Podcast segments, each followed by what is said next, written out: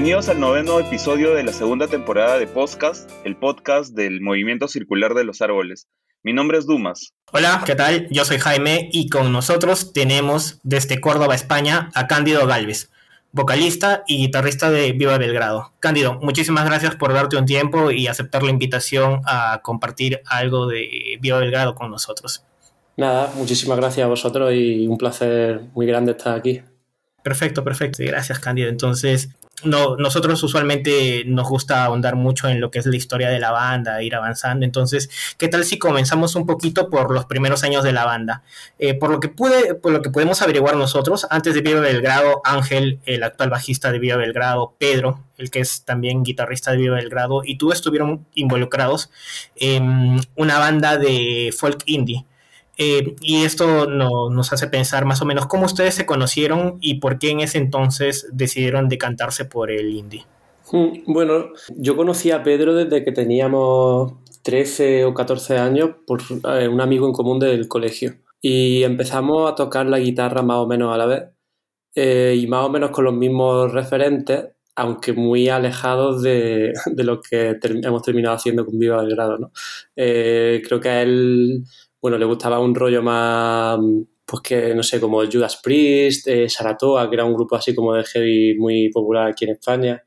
Eh, luego en común nos gustaban mucho Sun 41, eh, Green Day, este tipo de historias. Y el caso es que yo estaba en una escuela de música y estuve un par de años y claro, empecé con una guitarra acústica y la mayoría de, bueno, de canciones que usábamos para aprender música eran en otra onda completamente diferente, ¿no? Recuerdo que a mi profesor le gustaba mucho un grupo de aquí que se, llama, se llamaban Los Piratas y su vocalista era Iván Ferreiro, que ahora es un cantautor así bastante, bastante conocido también, y aprendí un poco como con, con, eso, con esa música. Y bueno, era un poco como los registros que yo manejaba por ese momento, estaban un poco en esa línea, ¿no? También era, era un momento en el que creo que mm, había como esta especie del folk revival, ¿no? Con grupos como Bon Iver, Manfred Sons, eh, los Decemberists, eh, muchas cosas así. Y, y, como yo empecé con la guitarra acústica, pues era un poco lo que, lo que podía hacer por mi cuenta, ¿no?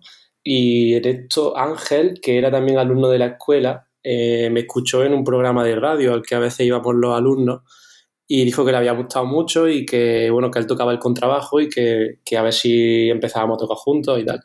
Y nada, por eso empecé con Ángel y luego cuando, bueno, empezamos a dar algunos conciertos y así, pensé que sería guay tener alguna guitarra y como ya conocía a Pedro y, bueno, nos llevábamos bien y eso, pues pensé que, que podía molar. Y nada, empezamos un poco haciendo, intentando hacer eso, pero fue un proyecto muy muy corto y tampoco, bueno, no hicimos nada. Realmente dimos algunos conciertos aquí en Córdoba y poco más. Sí, pero ¿hay alguna de esas canciones este, se reciclaron para Viva Belgrado? O? Puede que al principio algún trozo, algunos acordes, pero no canciones como tales. Sí se reciclaron quizás alguna idea de letra, porque de hecho eh, con el grupo este de folk la idea que teníamos era hacer como un EP con mucha simbología de Europa del Este y había como muchos nombres, en plan, bueno, Belgrado, Varsovia, no sé qué. Y claro, lo de, el nombre de Viva Belgrado de hecho salió de ahí porque Álvaro, el batería, eh, le gustaba mucho esa frase de Viva Belgrado, que era, en principio era una letra. Recuerdo que la letra era Viva Belgrado, Viva en Belgrado y tus ojos tristes o algo así. Y bueno, a, Belgrado, a Álvaro Perdón le gustaba y como no teníamos nombre para el primer concierto, pues de entre los nombres que teníamos, creo que ese era un poco igual el menos malo. Pero es lo típico que escoges como, bueno, nos ponemos este nombre para este concierto y luego ya veremos. Pero bueno, se fue quedando, se fue quedando y, y ahí aquí sigue. No, esa es una historia muy recurrente y hemos conversado también con otras personas y me dicen, no, no tenemos un nombre, no sabíamos qué ponernos y, incluso algunas personas nos decían, es para el ensayo nada más, nos pusimos eso para el ensayo. no sabemos en qué momento ya, cuando éramos, este, ya habíamos cogido cierta, una pequeña fama, ya teníamos ese nombre y pues para adelante, pues no queda nada más que hacer. Eh, pero esa, eh, esa frase que me dice Viva Belgrado, entonces, ¿era parte de una de las canciones iniciales de Viva Belgrado o era de la anterior banda? Eh, era de la anterior banda, del proyecto ah. así más folk acústico. Ajá, bacán, bacán. Y eh, si inicialmente estaban como folk acústico y actualmente conocemos a Viola Grado como una banda, digamos, de screamo, post-hardcore, este, ¿qué los motivó a iniciar e incursionar en el screamo? Pues es que yo, paralelamente al grupo este más folky, eh, estaba estudiando en Granada y, bueno, a mí al final como que el, rollo que más me emocionaba era, era más por el, bueno, por el emo, el post-hardcore, así, ¿no? A mí me gustaban mucho bandas como Thrice, Stan Steel, At The Driving, Fugazi, ya escuchaba por aquel entonces. Y allí conocí a un chico que luego terminó montando otro grupo que se llamaban La Parade, con el que estuvimos tocando, estuvimos tocando un tiempo, teníamos un grupo que se llamaba Akira, de hecho. Y él me enseñó a Daitro, Swiss Laloon, No Satiata, y esos grupos me volaron la cabeza, me fliparon completamente.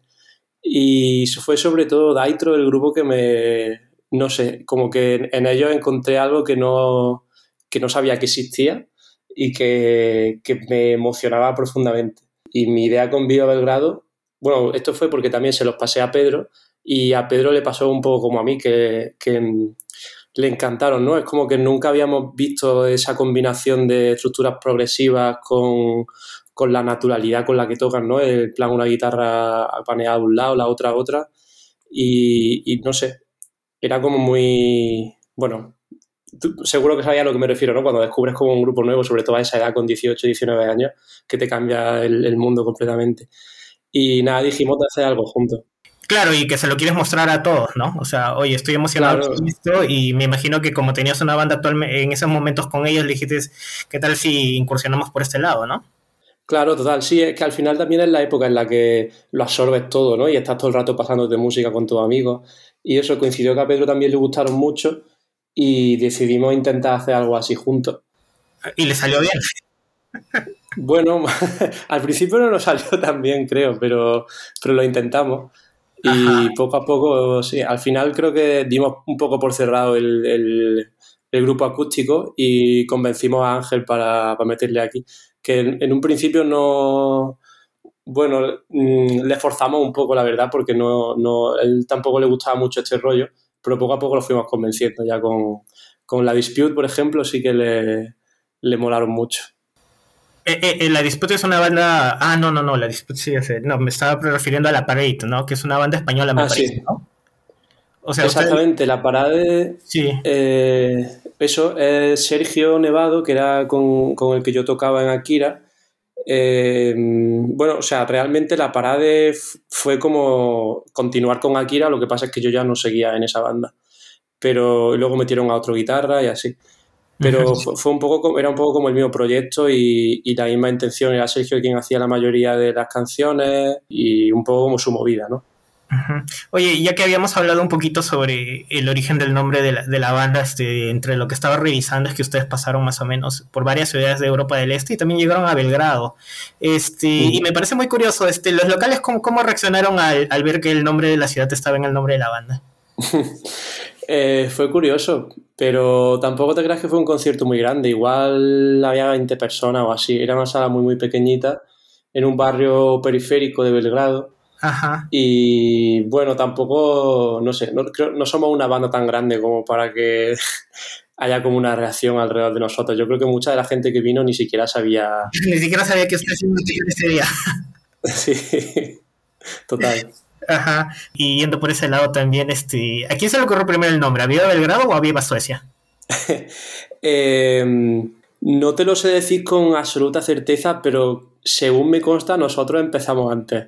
Eh, básicamente por la referencia discográfica. Pero vamos, no te lo puedo decir con. Habría que preguntarle a ellos. Sí, porque llega a haber por ahí un, artículo periodístico en, en, modo de humor que decían algo de que viva Suecia, viva Belgrado, se iban a denunciar o no sé qué cosa, pero en fin. no, no nos conocemos, personalmente no nos conocemos y no tenemos ningún pique ni nada con ellos. Ah, vamos, también creo que somos nos movemos en escena y circuitos bastante diferentes, también somos de generaciones diferentes, entonces no... Pero bueno, seguro que son buena peña ¿eh? y tocan bien y todo eso. Claro. Eh, Cándido, obviamente además de la banda, entendemos que todos los miembros de Viva Belgrado realizan otras actividades en Córdoba. ¿Cómo hacen para manejar eh, este la vida laboral, la vida familiar y, las etapas de intensa actividad que tiene la banda muchas veces, ¿no? Claro, es que nosotros las etapas más intensas las vivimos o siendo estudiantes todavía o recién acabada la universidad. Entonces pudimos combinar, bueno, realmente no estábamos trabajando, nos dedicábamos solamente a la banda. Y la suerte que tenemos también es que Ángel tiene su propio negocio, entonces, bueno, él tiene un taller de serigrafía y puede montarse más o menos como quiere él el horario y tal, y si tiene que perderse una semana o así lo puede hacer sin problema.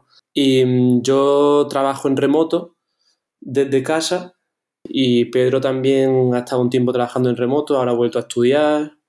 Bueno, nos lo hemos ido un poco compaginando, no sé, como hemos podido. Ha habido épocas de, tener trabajo a tiempo parcial, así trabajo un poco precario, y ha habido épocas de bueno, está solamente dedicándonos a girar. Aunque la banda tampoco nos ha dado un sustento económico muy grande, pero bueno, eh, es verdad que mientras estás girando tampoco tienes que preocuparte mucho por el dinero porque te dan de comer, te dan de dormir y la mayoría, el resto del día lo he pasado conduciendo, tocando, ¿no? Entonces, también, bueno, una cierta ventaja. Claro, genial. Menos mal tienen esa facilidad, ¿no? De poder organizarse ustedes mismos, que sería totalmente distinto, ¿no? Si es que tuviesen un trabajo mucho más exigente, no sé, ser enfermero o, doctor o algo así, ¿no?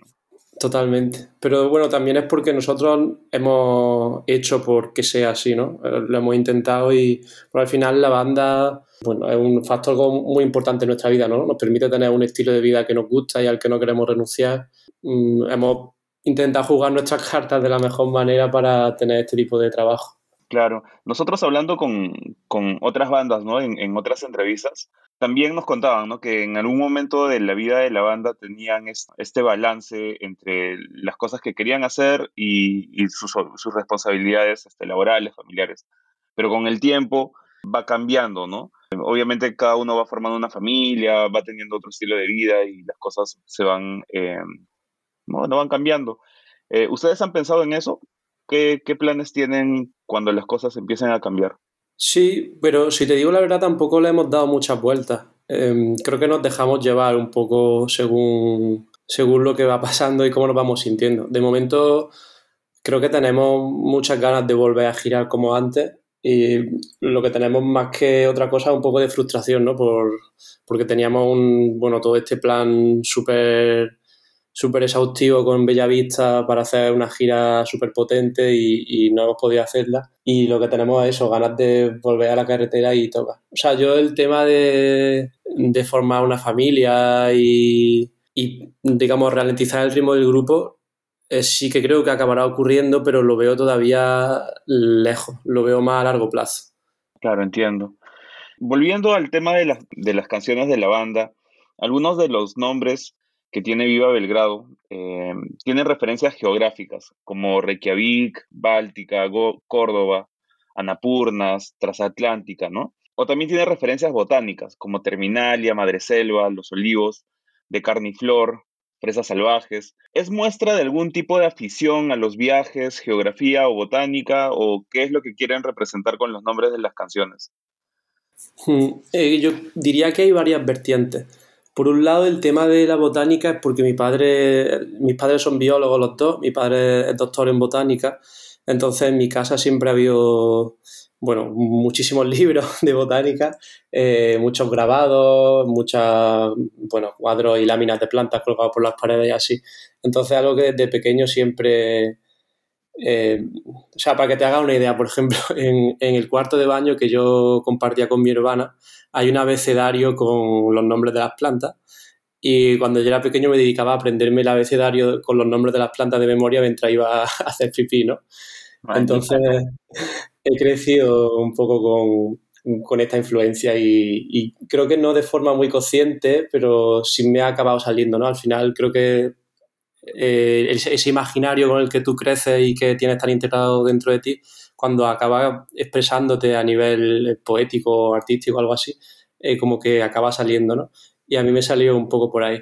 Luego, en el tema de las referencias geográficas depende. Hay algunas que simplemente creo que, sobre todo en los inicios de la banda, cuando eh, intentaba hacer un rollo más, bueno, a, nivel lírico creo que intentaba hacer como algo más evocador, ¿no? Y más de crear imágenes y como más metafórico.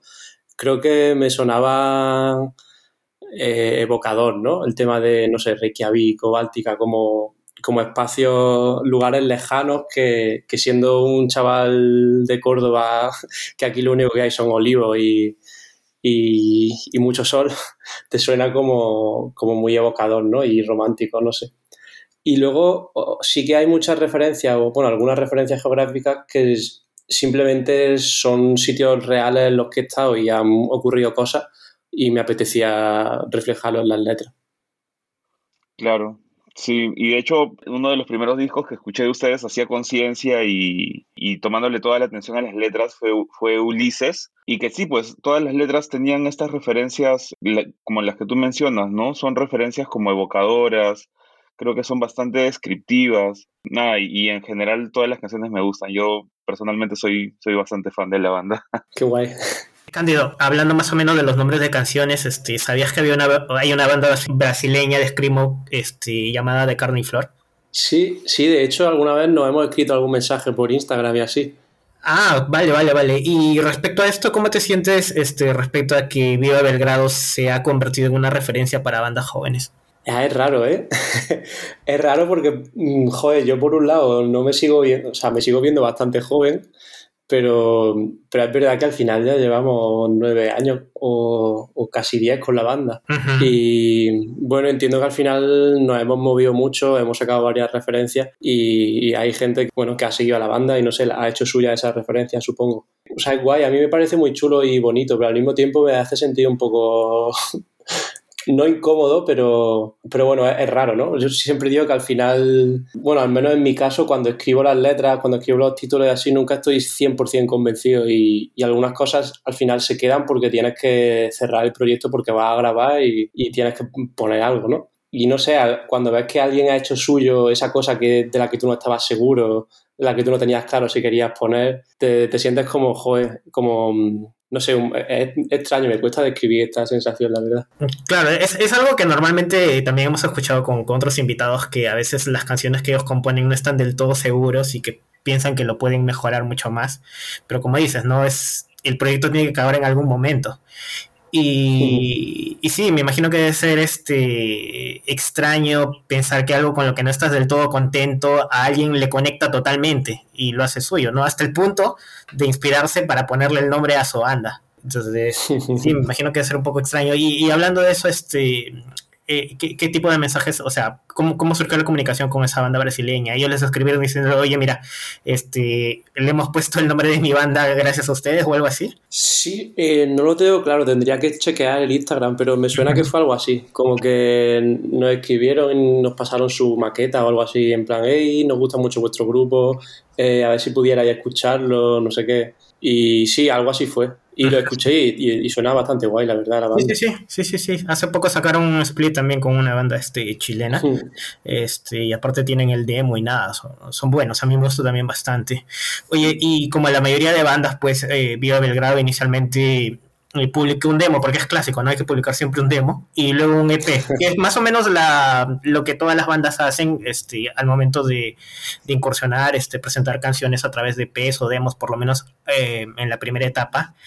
Justo este EP hace poco este, fue editado por primera vez en vinilo, ¿no? Entonces, y yendo un poco hacia allá, un poco a, a, a esas épocas, ¿cuál era la situación de la banda en, en esa época? Pues habíamos dado muy pocos conciertos creo que no habíamos salido de Córdoba aún, o quizás habíamos dado un concierto en Granada porque yo estudiaba allí y a veces montaba algunos conciertos. Y recuerdo que Pedro estaba de Erasmus en, en Holanda y bueno, eh, nosotros más o menos sí, había, teníamos algunas canciones que ya estaban hechas, trabajábamos mucho por ordenador con el Guitar Pro y bueno, Ángel, Álvaro y yo seguimos ensayando varias veces por semana y y no sé, recuerdo que no estábamos para nada contentos con la maqueta. Creo que nos forzamos a grabarla. Bueno, porque yo siempre he sido bastante defensor de que hay que poner una fecha para la grabación y trabajar con esa fecha de forma inamovible, ¿no? Porque si no, como que tendemos a procrastinar y no, al final no acabamos nunca.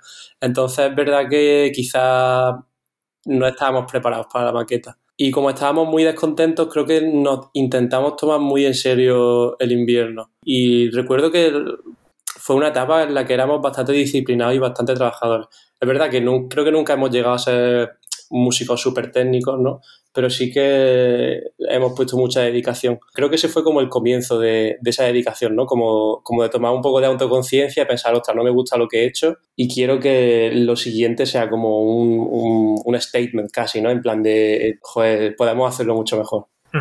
Entonces, y, más o menos en esa época, ¿ustedes qué expectativas tenían con respecto a la banda? O sea, ¿confiaban en que la banda y, en ese momento en comparación con lo que han logrado hasta ahora, que si bien a veces ustedes creen que no, ha sido mucho, pero yo creo que sí, esta es una banda que tiene relevancia, por lo menos dentro del pequeño eh, ámbito del underground, este, ¿ustedes confiaban que la banda iba a tener la relevancia que ha ganado con el tiempo?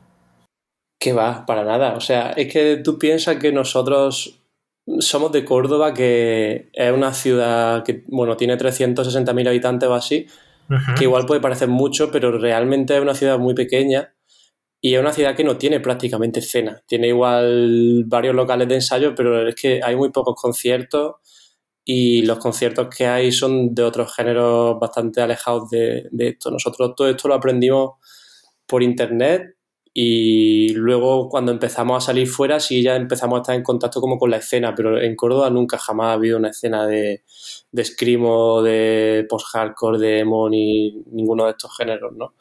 Entonces, nosotros no, yo qué sé, a mí me flipa, no sé si vosotros conocéis, imagino que sí, a Stan Steel, un grupo de Barcelona que empezó haciendo así post-hardcore y screamo, pero luego se pasó más bueno, al, indie rock a lo mejor. Sí, sí, sí, sí, sí, los conozco. Sí, la, primera etapa por lo menos es post-hardcore, pues, ¿no? Sí, exacto. Y ellos tienen un documental que se llama 10 años y una zanahoria, en el que muestran cómo son esos primeros años súper frenéticos, ¿no? De hacerse giras de dos meses por Europa y así. Y yo a lo que aspiraba era eso, a, salir, a dar muchos conciertos y a tocar fuera por Europa, a subirnos en una furgoneta y eso y estás pegando gritos por ahí. O sea, realmente mm, es que tampoco podíamos aspirar a nada más que eso, ¿no? Porque tampoco hay, no tenemos ningún referente cercano de bandas que, que haciendo este tipo de estilo hayan podido vivir de la música o, bueno, digamos, convertirse en, en bandas famosas. Vale, vale. Este, eh, Cándido, vamos al primer set de canciones. Vamos a escuchar ahora canciones justo de la, de la primera época, pero vamos a ir con el primer disco y después vamos a hablar un poco del primer disco, ¿no? Vamos a escuchar primero Báltica de Vida Belgrado y después de Carne y Flor de Vida Belgrado. Bueno, regresamos.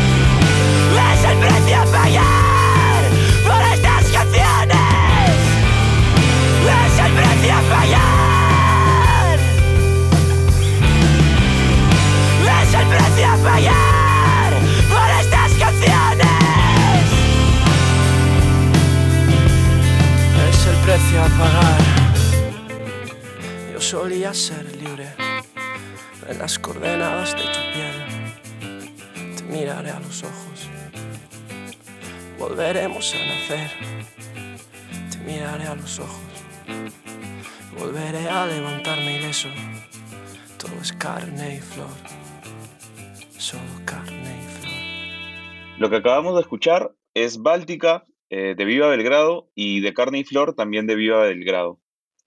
Eh, Flores, Carne, el primer álbum de Viva Belgrado, tuvo una buena acogida entre muchas personas. Desde entonces comenzaron a tener más seguidores y conciertos por varias ciudades.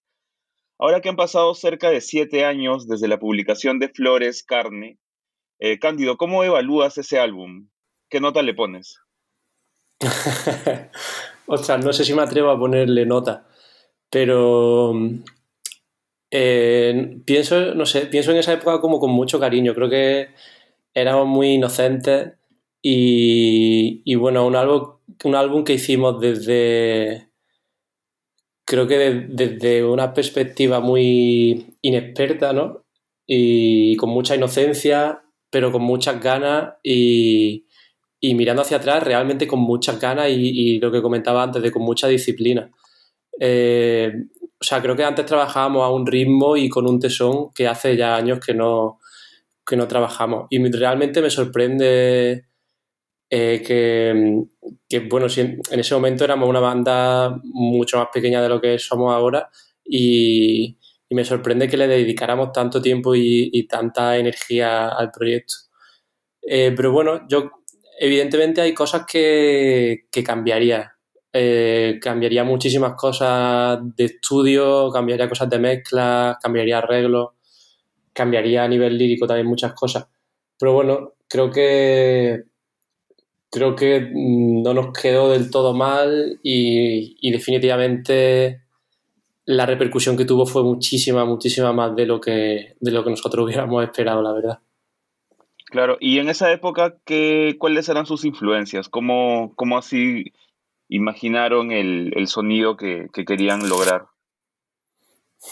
Em, bueno, yo creo que eran más o menos las del inicio. No habíamos, no teníamos intención de hacer algo más diferente o, desmarcarnos de, lo que ya habíamos hecho en la maqueta o LP, pero creo que sí nos salió, nos acabó saliendo algo un poco más diferente, em, de forma inconsciente, creo. O sea, creo que en general viramos hacia un rollo mucho más luminoso y hicimos canciones más cortitas y le dimos más presencia a, la letra, ¿no? La referencia, bueno, yo creo que un poco eso, la dispute a nivel lírico cada vez más, eh, bueno, a nivel vocal más que lírico, perdón. Eh, Touché con el rollo este de los acordes súper luminosos y las canciones así más cortitas. Envy creo que es una referencia bastante importante en ese disco. Y, mm, aunque pueda ser chocante un poco, pero Death Heaven también. Recuerdo que yo estaba bastante obsesionado, fue más o menos coincidió con cuando salió el Sam Vader. Y, de hecho teníamos una canción, Madre Selva, que bueno, es muy normal ¿no? de ponerle títulos falsos a las canciones mientras estás trabajando en ellas, ¿no? Y, y Madre Selva se llamaba Death Heaven por eso, porque nos parecía que tenía un rollo así en la intro muy parecido a Death Heaven. Yo creo que un poco eh, eh, esas eran las influencias más, más palpables de ese disco. Bueno, y por supuesto de Aitro, ¿no? A, nivel vocal creo que, yo he vivido mucho, he intentado mucho también de, ver de ahí. Claro, claro. Eh, la popularidad de Flores Carne se percibió el año pasado cuando Loud Music reeditó el álbum con una nueva portada y las copias se agotaron rápidamente también. Por ahí escuchamos que incluso en menos de un día. Eh, ¿cuál, es el, ¿Cuál es la historia tras el popular patrón de flores que se muestra en la portada de este álbum? ¿Quién también es la persona que está detrás de este arte? Hmm, pues realmente me da un poco de vergüenza contarlo porque eh, tiene un punto un, poco cutre, pero eh, estábamos buscando. Bueno, las dos portadas anteriores eran imágenes de, de estas de stock online que habíamos comprado y, nada, la habíamos, editado un poco en Photoshop, le habíamos puesto la tipografía y poco más. Y con esta estábamos buscando y buscando, pero claro, queríamos huir del rollo del paisaje porque o al, menos en ese momento nosotros creíamos que ya se estaba abusando mucho, ¿no? Y que era como muy típico de banda de post-rock y, y no nos apetecía hacer eso.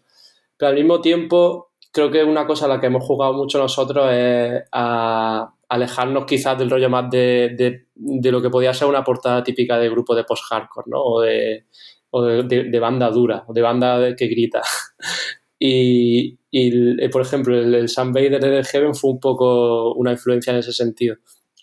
Entonces, buscando en, en alguna página de, de, stock, no recuerdo cuál era, pero no, no, recuerdo qué pondría en el buscador, pero algo tipo Flower o Flower Pattern o una historia así. Y nada, encontramos ese patrón y nos gustó. Hicimos algunas pruebas, pusimos la tipografía en un sitio, en otro, ¿no? y no sé, como que mm, sabíamos que no era muy a nivel de diseño gráfico, ¿no? A nivel visual, quizás no era algo muy pro, no estaba muy bien hecho, pero como que tenía un, potencial icónico o algo así nos parecía a nosotros, ¿no? Creo que en cierto modo no nos equivocamos del todo. Al final se ha bromeado mucho con esto, con el patrón este, han salido memes, cada vez que, no sé, patrones de estos de gente que eh, de un vestido a veces nos suben y nos etiquetan en manteles, eh, cosas así. es, es curioso, la verdad. Sí, o, sea, justo nosotros habíamos planteado esa pregunta, o sea, queremos ver por, por el patrón de, de, flores porque lo habíamos visto en varios memes, entonces pero se ha vuelto bien popular, entonces, y es este fácilmente reconocible el álbum, entonces es, es, es totalmente rápido conectar con, ah, veo este patrón de flores, es este Viva Belgrado, ¿no? Entonces... Hmm. O sea, si, si, el, si, la, si el objetivo era volverlo icónico, de todas maneras se logró, ¿eh? Me alegro. También el tema era que como cada vez que vemos la portada no somos capaces de, de verla sin, sin, el rollo este cutre que os comentaba, ¿no? De haberlo comprado en una página de stock y tal. Y lo que teníamos que haber hecho en un principio era pedirle a alguien que, que nos diseñara un patrón, a algún colega o algún diseñador o algo así, pero claro, en esa época no teníamos nada de dinero. Grabar el disco ya fue un hito, poder pagar, porque ya grabamos con Santi García, que era como un salto, ¿no? De, de, de, a nivel de sonido, pero también de, de presupuesto. Y, y no, no, podíamos permitirnoslo simplemente, o sea, ni, ni siquiera lo valoramos. Entonces, cuando hicimos la reedición esta del 5 aniversario, ya sí que le pedimos a una amiga que, que, se dedica a hacer patrones de moda y así, que si se animaba a hacérnoslo. Y, y, bueno, fue como intentar arreglar algo que habíamos hecho más de cinco años atrás o algo así. y quitarnos la espinita. Claro, hacerlo más profesional, ¿no? Digamos. Sí, exacto. Sí, bueno, y después de Flores Carne, pues este, sí, ah, en 2016 publicaron Ulises, el segundo álbum, eh, que también fue bien recibido por los seguidores, eh, pero en el que ya se nota un cierto interés, digamos, en incursionar en otros sonidos que van más allá del escrimo convencional, lo cual eh, en cierta forma ya, ya se encontraba también en, en, parte de Flores Carne, porque hay algunas que otras este, canciones que tienen incursiones de spoken word o algo así, ¿no? Pero eh, al margen de eso, de, que hay un cambio respecto a los sonidos, eh, recuerdo haber leído también este, por ahí que este, este trabajo pues está inspirado en la novela de eh, Ulises de James Joyce.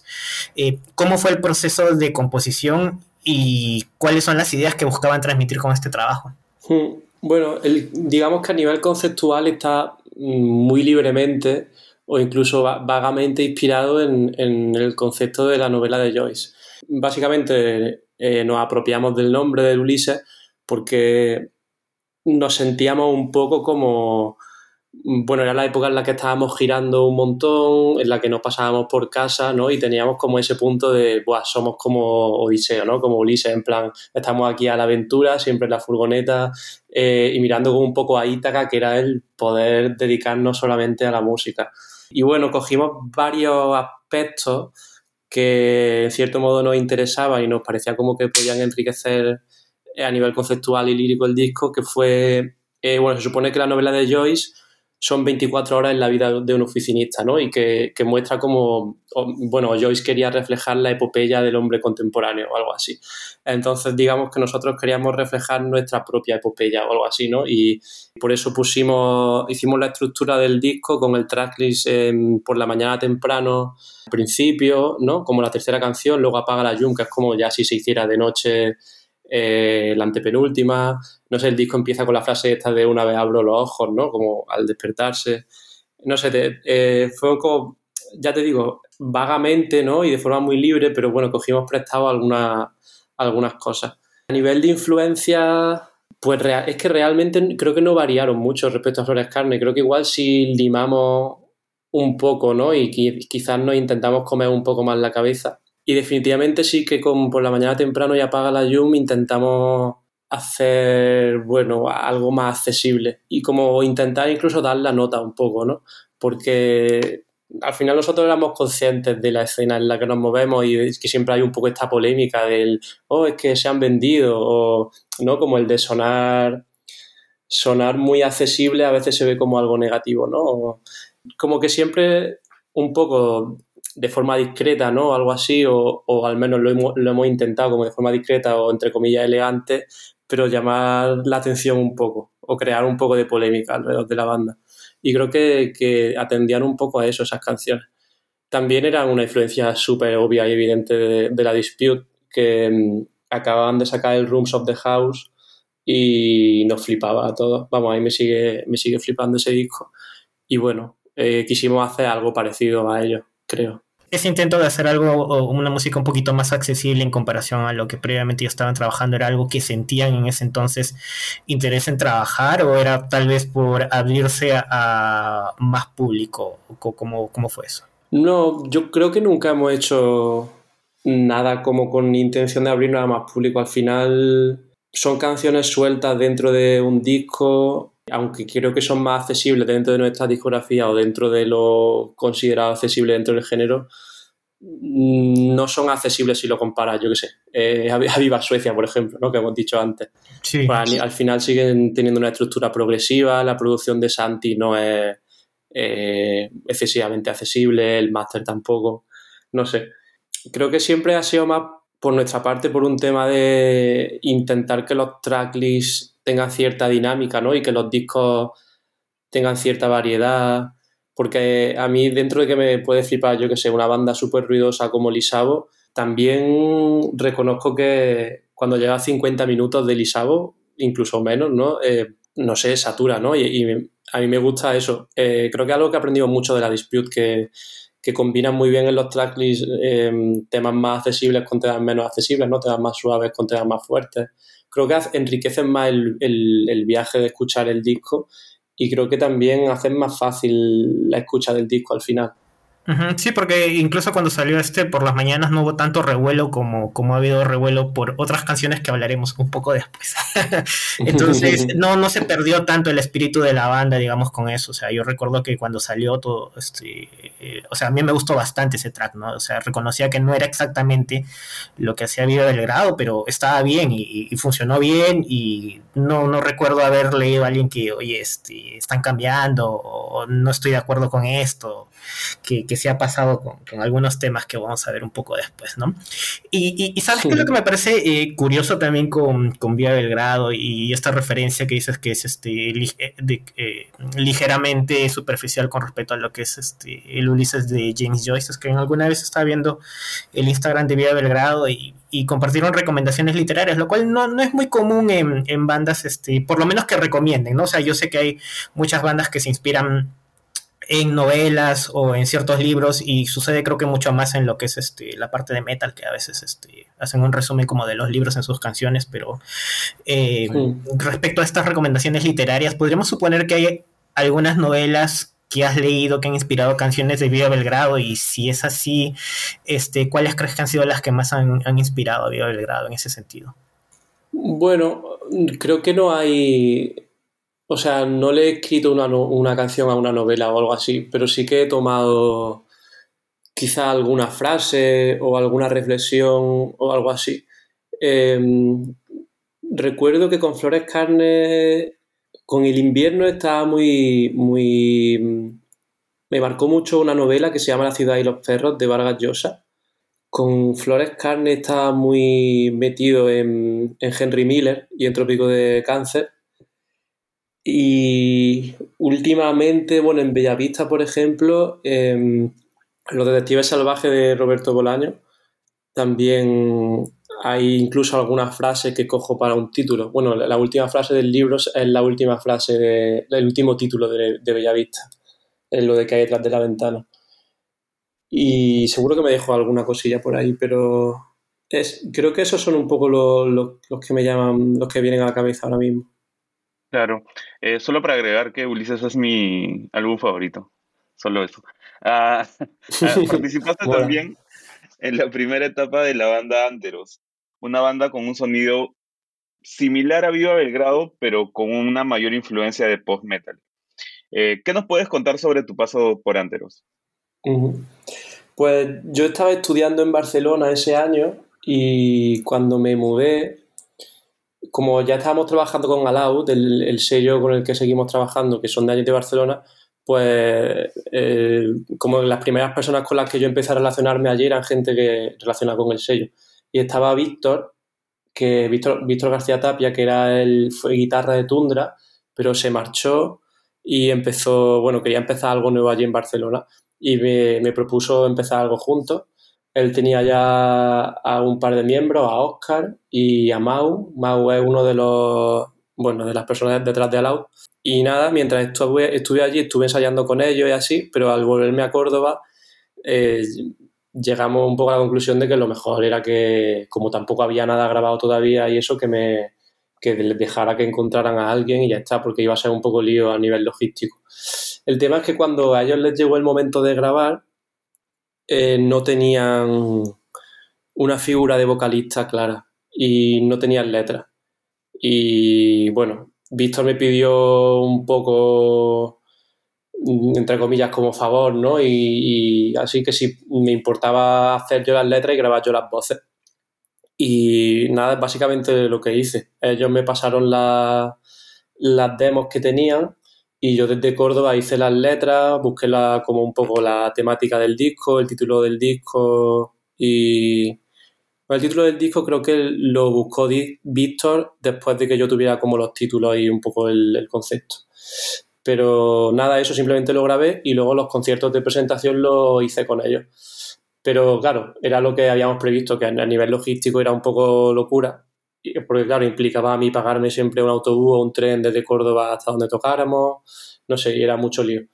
Y nada, encontraron a otra persona y empezaron a trabajar con esa persona y, llegamos a la conclusión de que lo mejor era que, que yo no siguiera la banda. Al final yo estaba súper involucrado con Viva y lo máximo que yo iba a poder hacer entero era eso, sacar las letras a distancia y luego tocar de vez en cuando con ellos. Claro, solo como para, a lo mucho para grabar, ¿no? Exacto, exactamente. Em, en mayo del 2017, eh, Viva Belgrado y Suisla Lung participaron en un tour por Japón organizado por Tokyo Jupiter Records, el sello que se ha encargado de las ediciones en CD de los trabajos de Viva Belgrado. ¿Era la primera vez que iban a Japón? Como banda, sí. como luego como turista, no. Ya habíamos ido algunas veces. ¿Y qué tal la experiencia de tocar en un lugar tan distante como Japón? Eh, es que es muy diferente a Europa. Es muy, muy diferente. Como tocar en otro planeta casi. Em, entonces fue muy interesante, pero fue muy divertido y la experiencia muy positiva. O sea, por ejemplo, eh, la sala en la que tocamos con Swiss Lalu creo que era un treceavo o un doceavo piso o algo así de un edificio de estos súper grandes. Y eh, bueno, el público es muy respetuoso, las salas suenan muy bien, muy, muy, muy bien. Tienen un backline increíble, no sé, eh, la verdad que tenemos muchas ganas de volver a Japón, aparte ya por todo el tema de, bueno, de la comida y así. ¿Y cómo sentiste la recepción de las personas cuando tocaban? El público es bastante más frío que, en España y que en Europa en general.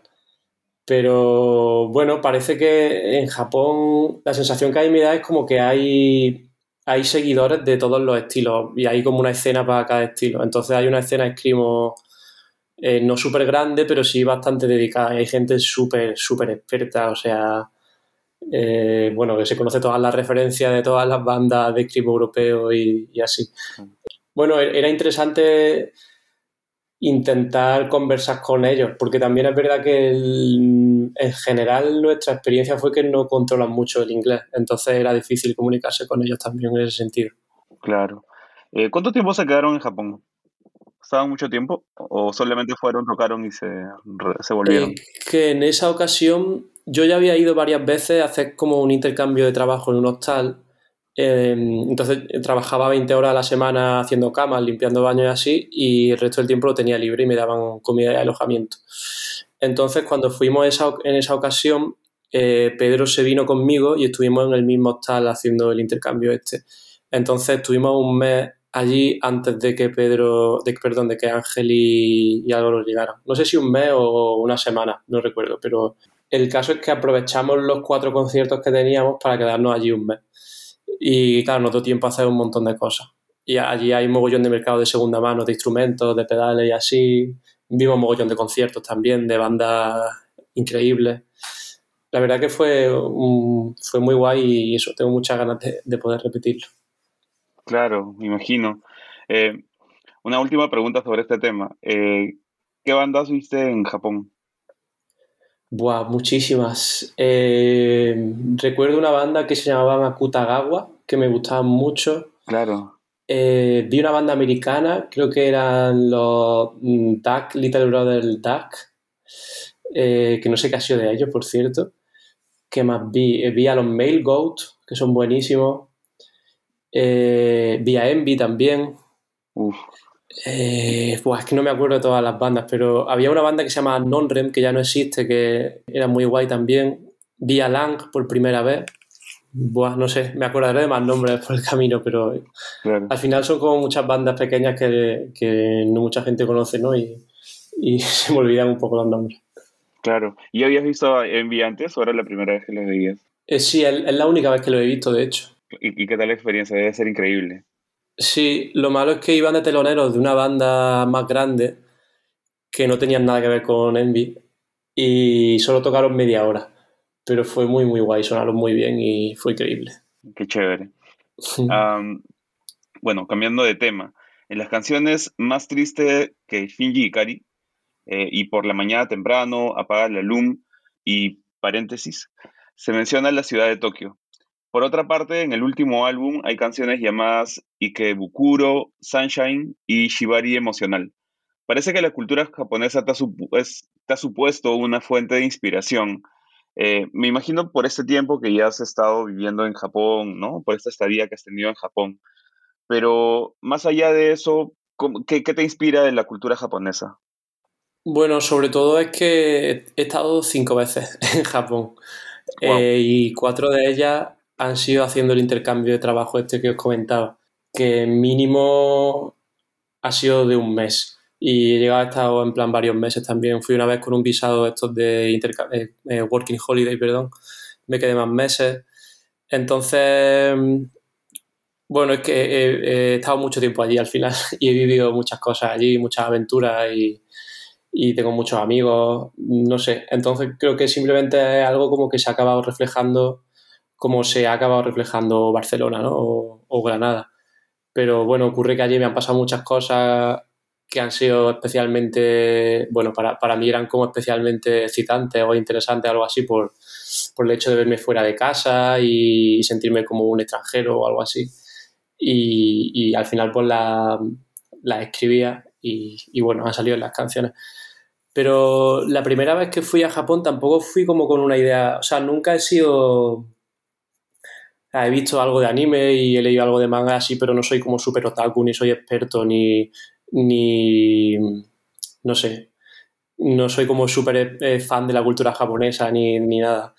Pero eso, la primera vez que fui, que fui un fue un poco así un viaje por despecho y tal, me, enamoré de, la ciudad de Tokio y, y, nada, la siguiente vez me dije que volvería más tiempo, la siguiente vez me dije que volvería todavía más tiempo y, por eso un poco creo que toda esa acumulación de referencias.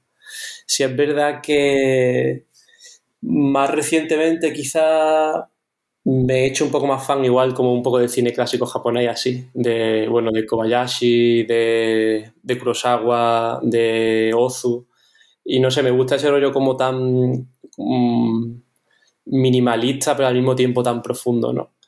Creo que, que sí que es algo igual que me gustaría como interiorizar y, reflejar de alguna forma en, en del Grado. Qué chévere, qué, qué, bien que hayas tenido esa experiencia, este, de todas maneras transcultural, ¿no?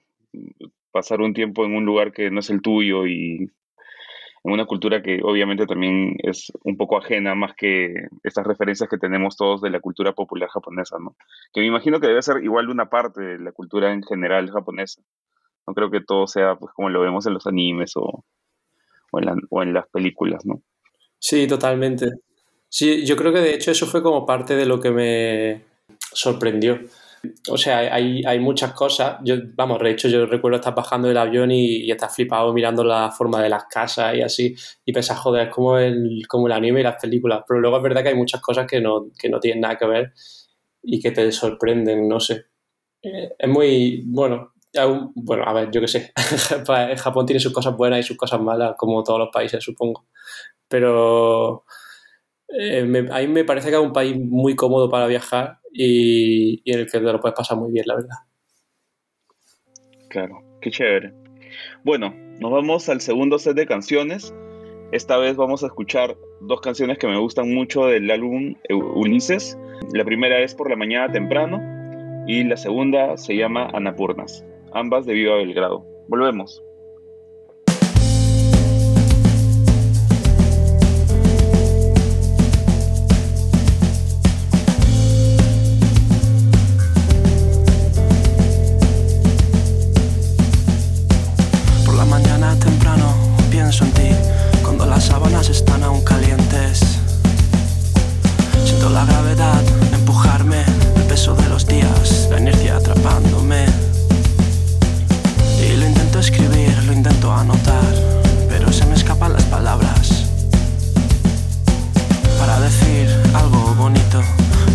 todas, todas.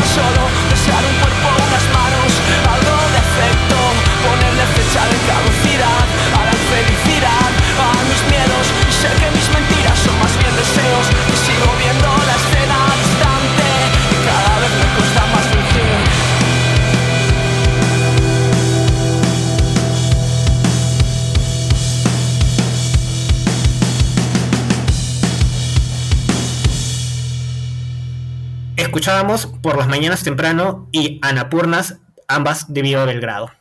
Eh, a finales del 2017 eh, publicaron el single Guillotinas, eh, el cual publicó a um, algunos seguidores de la banda por tener un estilo influenciado por la música urbana y un tanto alejado del escrimo, aunque como estaba mencionando antes, ¿no? Previamente algunas canciones como Por las Mañanas o Apaga la Yum ya habían transitado por mm, sonidos cercanos. Eh, también causó eh, confusión un poco el videoclip en el que se muestra una copia del, del, Flores Carne, el álbum más popular de ustedes, pues quemándose. Lo que algunos interpretaron como que estaban renunciando al sonido que los hizo conocidos. Entonces, en toda esta confusión, eh, ¿cuál era la situación de la banda en esos momentos y qué pretendían con una canción como Guillotinas? Claro, es que era el momento en el que parecía que la música urbana se estaba quedando con todo, ¿no? Y que que ya no iba a haber casi espacio para el rock o algo así.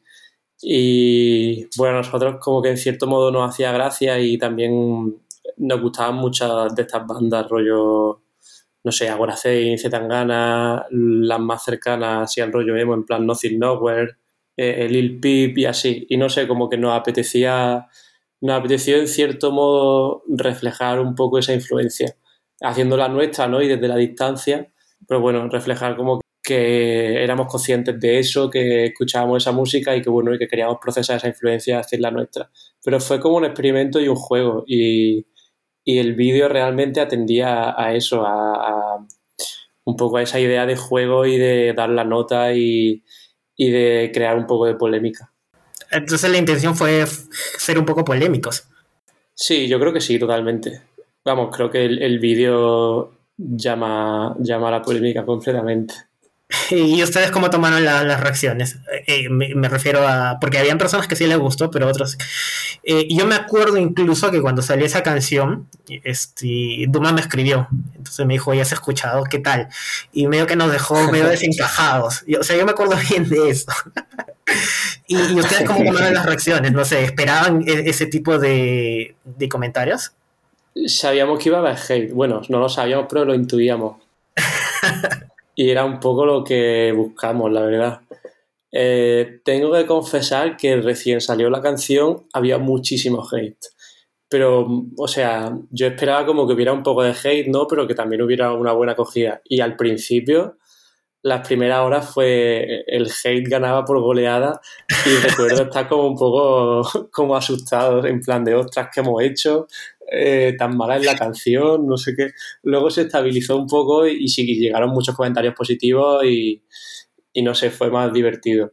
No, sí, al final, ha sido algo divertido, o sea, es una anécdota dentro de la carrera de Video del Grado, hasta porque no lo publicaron este, dentro de un trabajo, digamos, como un álbum, un EP, ¿no? Salió como un single, simplemente.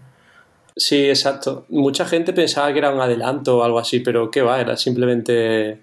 Mm, al final yo creo que en la etapa entre discos es un poco el, espacio idóneo para experimentar con estas cosas, ¿no? Y, hacer un poco estas cosas raras de que igual no tendrían a priori cabida en un disco.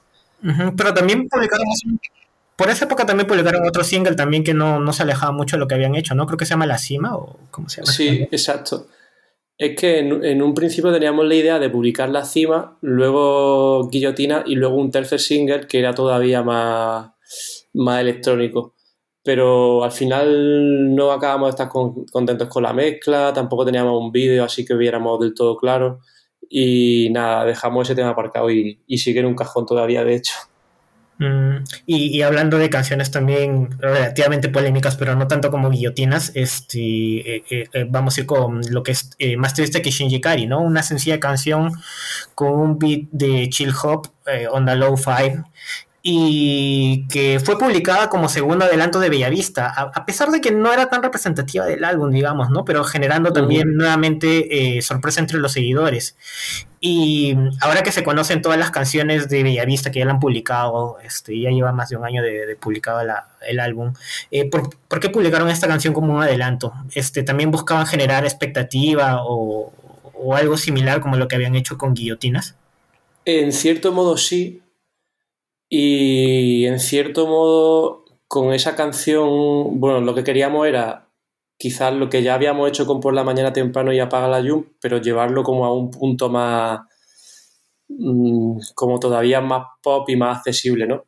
Y de hecho recuerdo que con esa canción lo que intentamos fue fabricar de forma muy consciente una canción de pop, que, era algo que creo que nunca habíamos hecho, ¿no? Con su estrofa, su estribillo, su estrofa, su estribillo, su puente, su estribillo, y, y hacer un poco lo que se llama esto de Spotify Core, ¿no? Como una canción diseñada para el algoritmo. Porque eh, eh, el tiempo también lo calcularon, porque yo sé que hasta para que una canción la pegue en Spotify tiene que tener cierto tiempo este, y, llegar el core en determinado momento. O sea, ¿hicieron el estudio hasta ese punto? No, a, ese punto no llegamos. Creo que eh, sí, yo también he leído sobre como que el estribillo tiene que entrar antes del segundo 30, que la canción tiene que durar entre 2.30 y 3 minutos.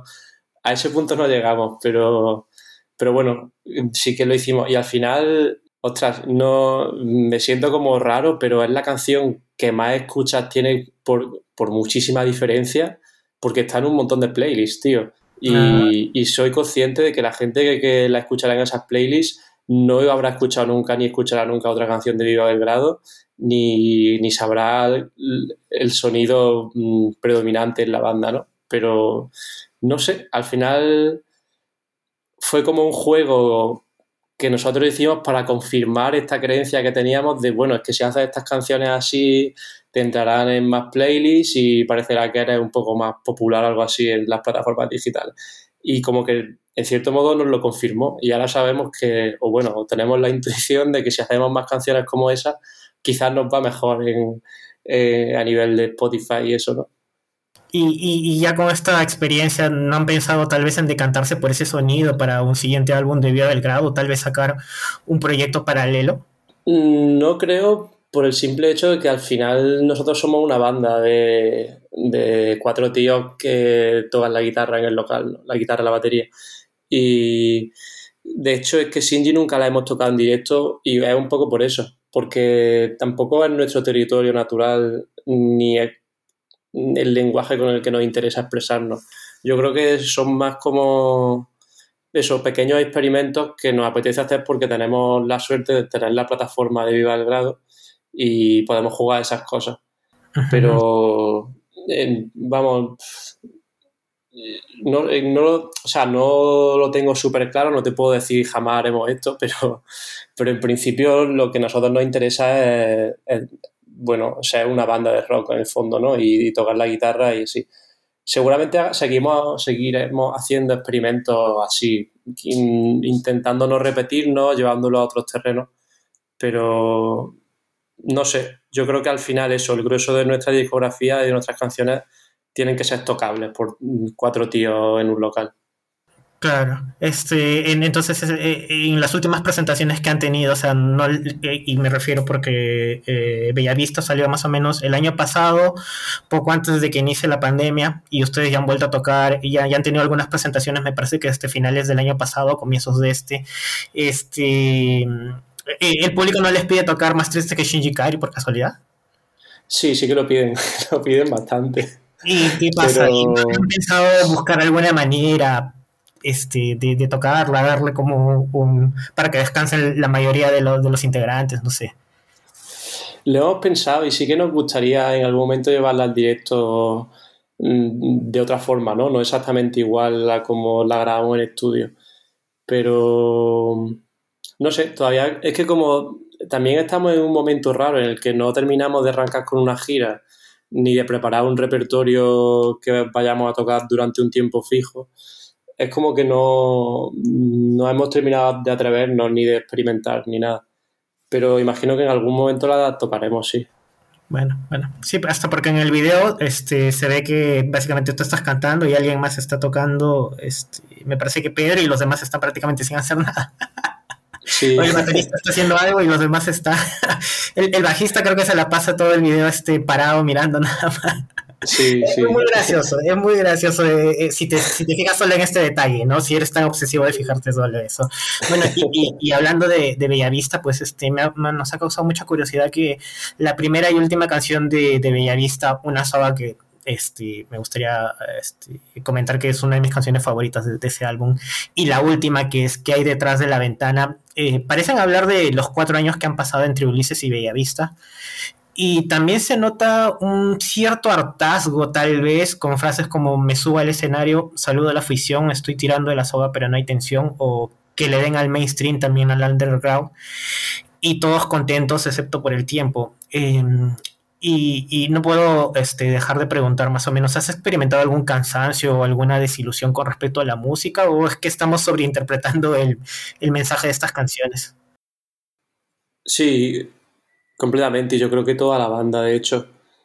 Sobre todo por lo que os comentaba antes de, todo el esfuerzo y toda la implicación que hemos puesto y un poco el, desengaño con la hostia de realidad de, de que no vamos a poder dedicarnos íntegramente a la banda, ¿no? Y dedicarnos solo a girar y a grabar y a ensayar.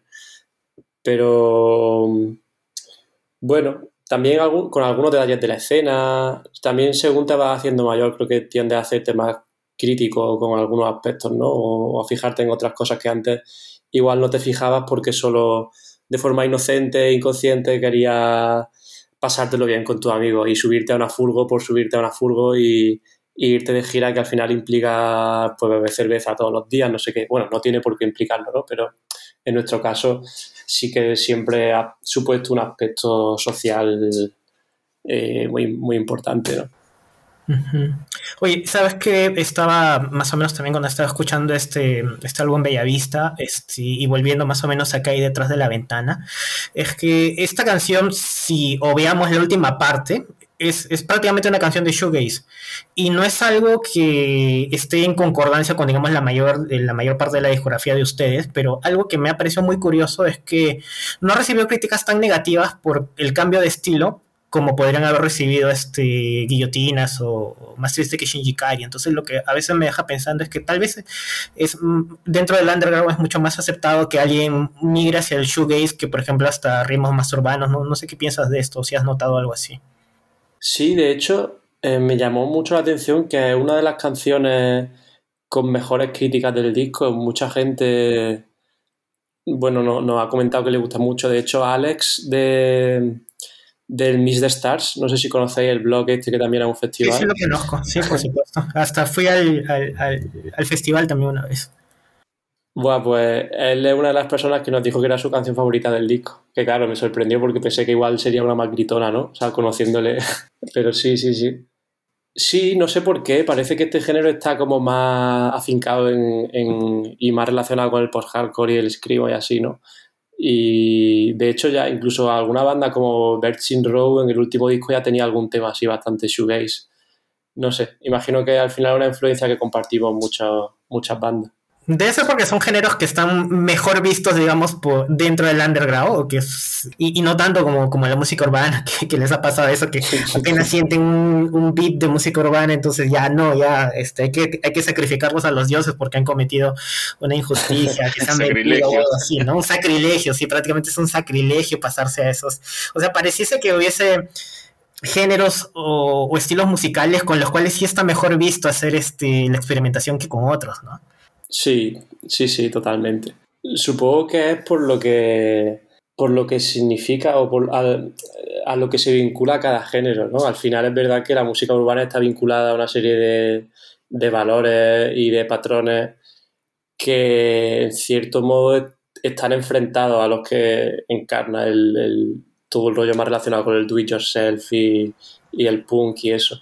Entonces lo entiendo, pero también sea, lo entiendo, pero también me parece divertido, porque al final, o sea, creo, creo que tenemos que ser conscientes de lo que estamos haciendo y de dónde nos estamos moviendo, ¿no? Al final, eh, todo este rollo de la subcultura urbana no deja de ser eso, una subcultura urbana y que responde también a un ejercicio estético y que eh, nadie te tiene por qué impedir quitar o poner o robar un poco de un estilo para poner en el otro.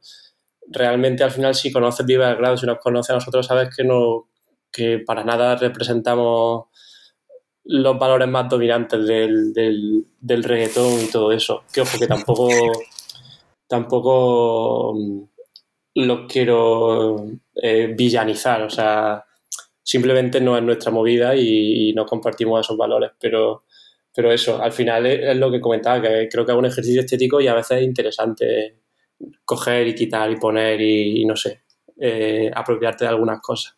Sí, bien interesante eso, ¿no? Como que hemos antagonizado ambos estilos, ¿no?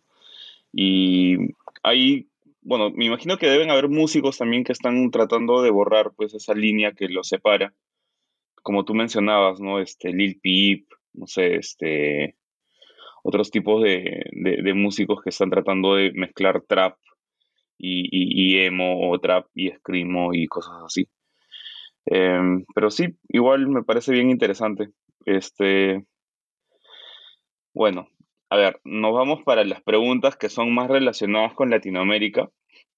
Y de hecho que es algo que nos van a, que, que, las personas que están escuchando este podcast deben estar esperando.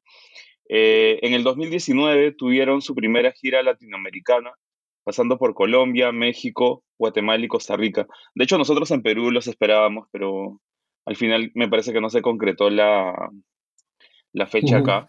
En los videos de las presentaciones se vio algunas personas cantando con ustedes las canciones de Viva Belgrado. De manera general, ¿qué te pareció esta gira? Pues fue muy interesante porque igual que nos pasó con Japón, es muy muy diferente eh, tocar allí y girar allí. Eh, y claro, bueno, viniendo de Europa fue un shock. También ya de por sí es muy diferente cómo fueron los conciertos entre los diferentes países a los que fuimos, que en este caso fue eh, México, Colombia, Guatemala y Costa Rica. Entonces, bueno, siempre es interesante ver cómo, cada escena se organiza y cómo funciona y conocer a las bandas de allí, hablar con ellos.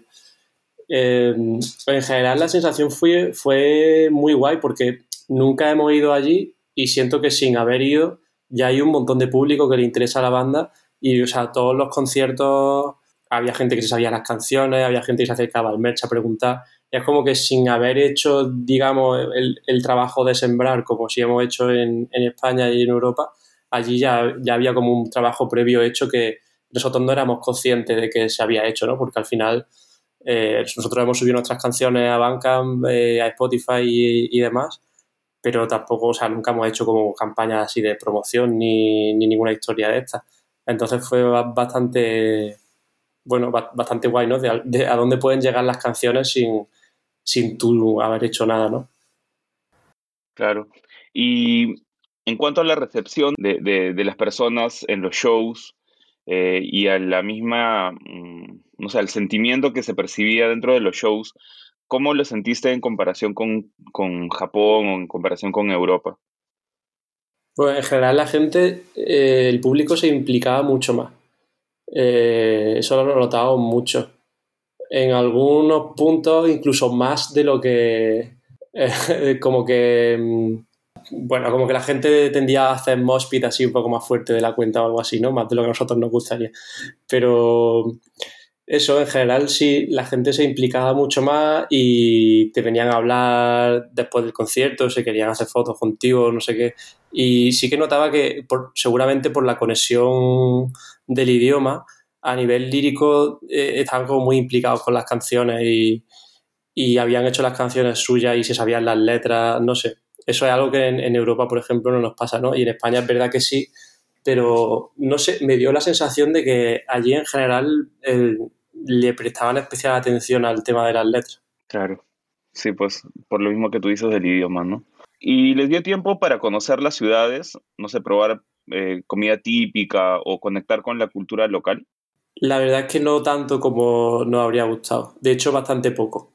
Eh, porque al final fueron muy pocos días y fueron muchos conciertos para tan pocos días. En México sí estuvimos un poquito más y sí tuvimos oportunidad de hacer algo, un poco más, bueno, en plan ir a algunos sitios a comer, salir un poco por ahí, vimos las pirámides, eh, pero tampoco fue, fue mucho. Además, alguno de nosotros también se puso malo del estómago que creo que siendo europeo es bastante frecuente, ¿no? Claro, y, sí, debe pasar. Y también perdimos algún día por eso. Eh, o sea, nosotros leímos que hubo un incidente un tanto extraño durante una presentación en Guadalajara. Eh, no sé si tiene, tiene relación con lo, con lo que me mencionabas antes de uno de los integrantes que se enfermó con la comida o... Eh, no, era justo lo que te comentaba de de que quizás la gente se implicaba más de lo que nosotros hubiéramos deseado. Lo que ocurrió es que había un grupo de personas que estaban bailando, bueno, yo no lo considero bailar, pero bueno, haciendo mospid o algo así, eh, de forma muy violenta, o al menos de lo que nosotros consideramos muy violento. Y bueno, en nuestro modo de ver molestaban a otras personas del público y también nos molestaban a nosotros. Entonces se les paró sucesivas veces, no ni una, ni dos, ni tres, fueron bastantes más veces y seguían, seguían haciéndolo. Y bueno, eh, al final se optó por decirles que abandonaran el concierto, básicamente.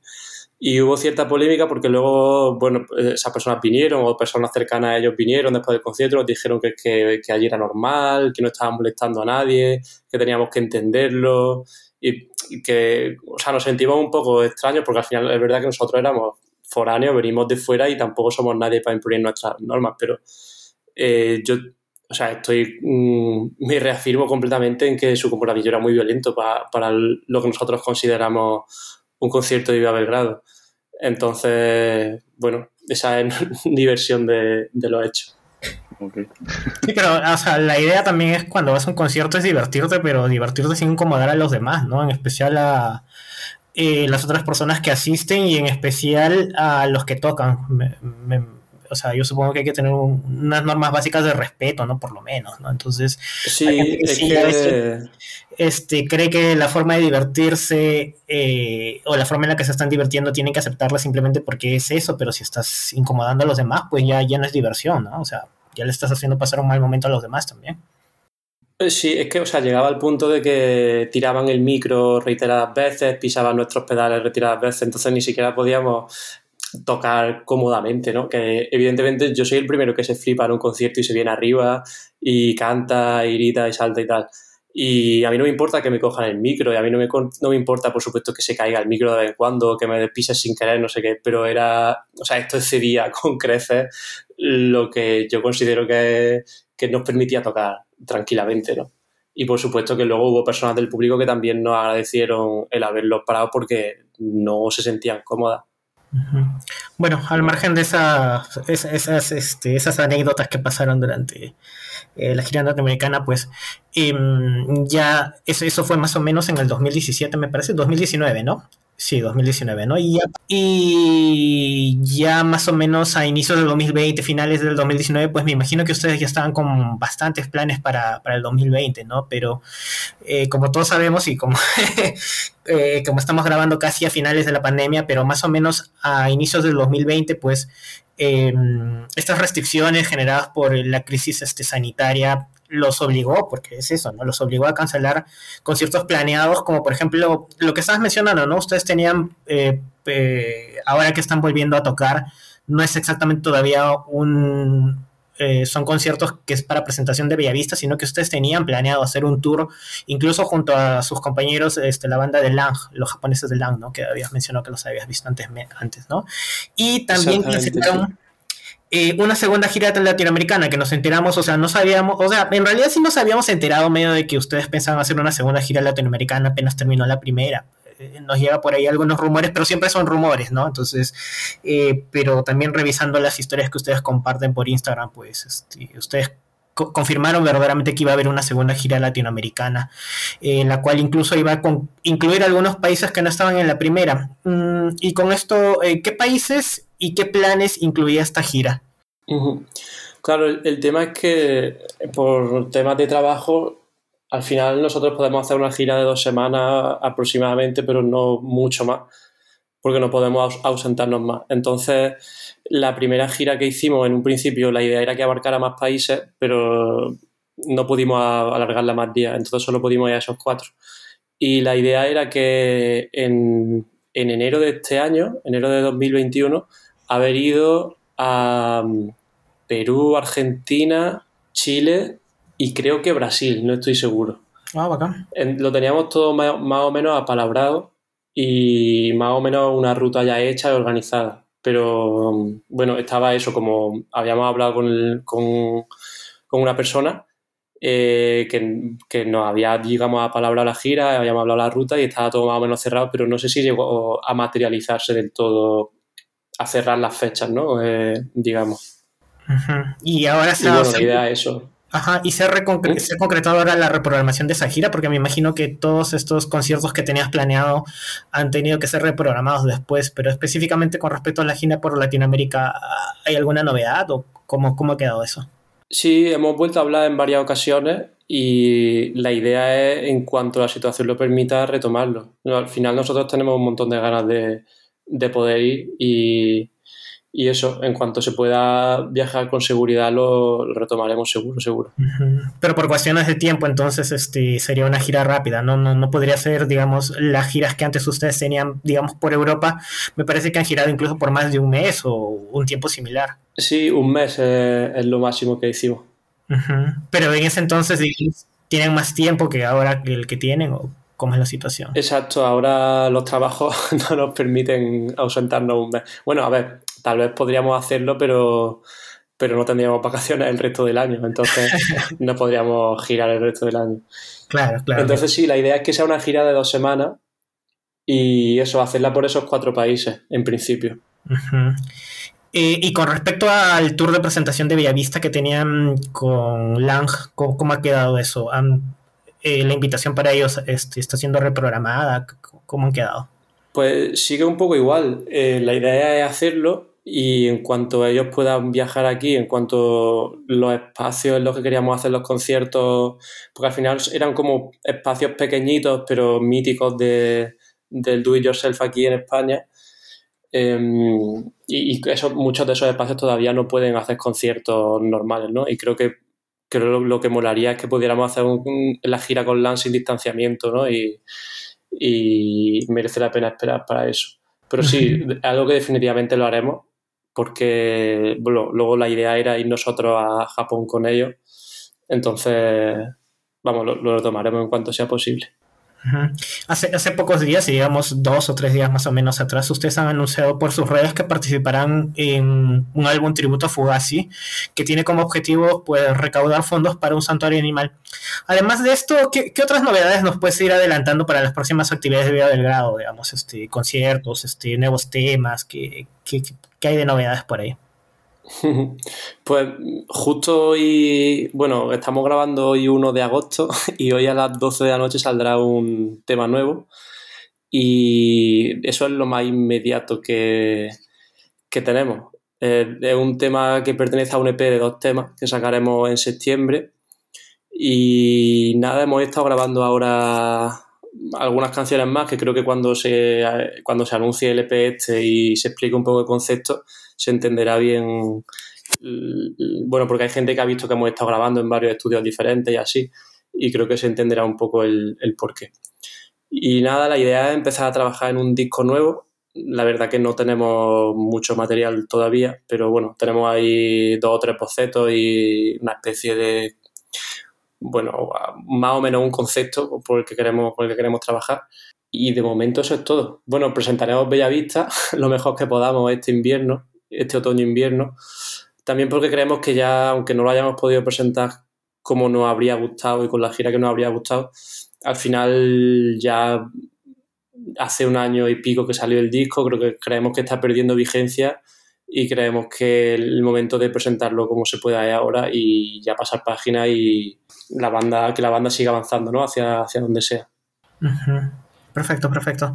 Este, Cándido, bueno, vamos al tercer y último set de canciones. Vamos a escuchar una soga este, y la canción más triste que Shinji Kari, ambas de Vivo del Grado. Bueno, volvemos.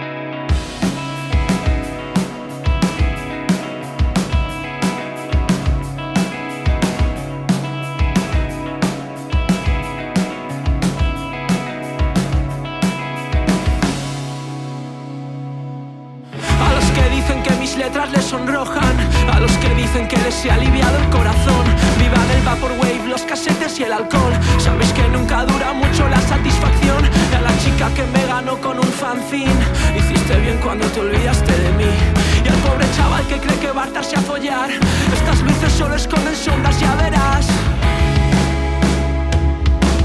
Me subo al escenario, saludo a la afición. Estoy tirando de la soga, pero no hay tensión. al escenario, saludo a la afición. Estoy tirando de la soga, pero no atención.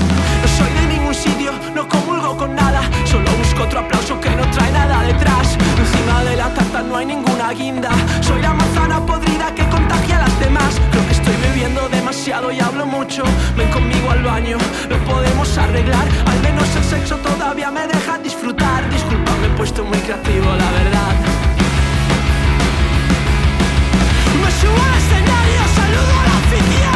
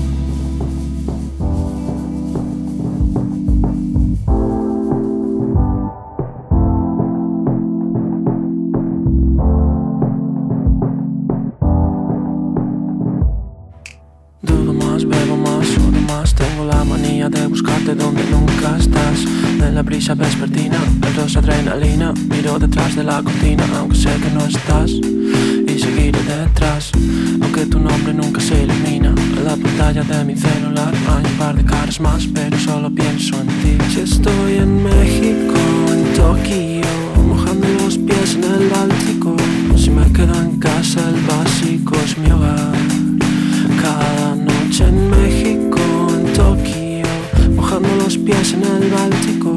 Si me quedo en casa, el básico es mi hogar. Cada noche hacernos nudos de cereza, que yo la francesa y tienes la certeza seguirás aquí cuando me despierte, de que vendrás por mí si te enseño los dientes. Y todo más, bebo más, subo más, soy el chico de oro de la escena, pero quiero más.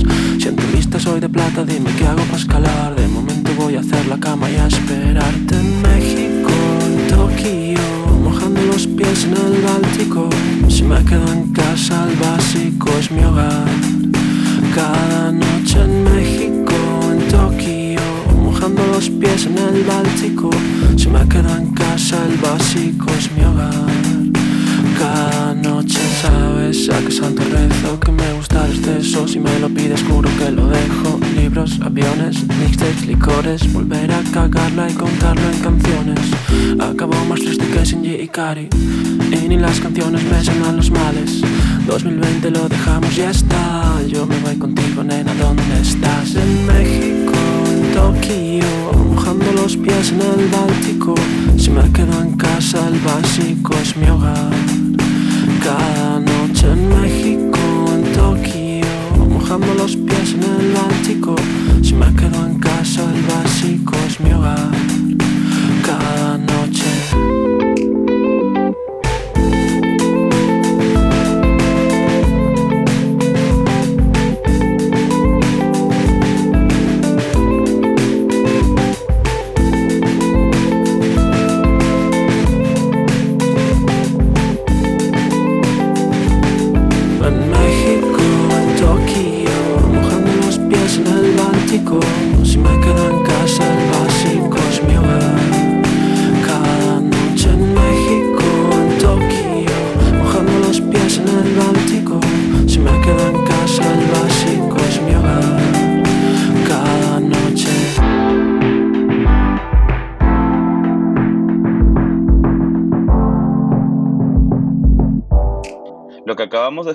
Es Una soga y la segunda canción fue Más triste que Shinji Ikari, ambas canciones de Viva Belgrado.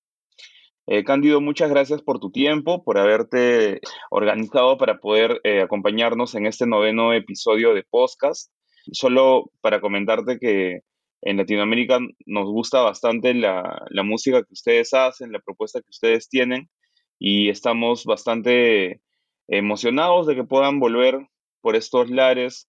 Eh, si se concreta la fecha en, en, Perú, sobre todo, nada, nosotros vamos a estar muy contentos de poder recibirlos y de repente ahí poder conocernos personalmente. Y definitivamente también me imagino que lo mismo va a pasar en, en Argentina, en Chile y si se confirma en Brasil, ¿no?